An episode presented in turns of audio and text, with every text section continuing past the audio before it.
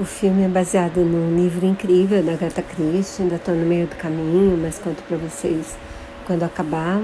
Eu já li, né? Estou relendo. E é com Poirot. Acontece um assassinato no vagão de trem onde ele está viajando para Londres, o Expresso Oriente. E é um cara bem. é um homem com uma cara de malvado que é assassinado e tem mil pistas, só cada uma aponta numa direção diferente. E tudo fica bem confuso até o Poirot esclarecer tudo no final. A trilha é bacana, tem um elenco super bacana. A Lauren Bacall, a Ingrid Bergman ganhou um Oscar no filme. Mas o Poirot, o Poirot eu achei um desastre, assim.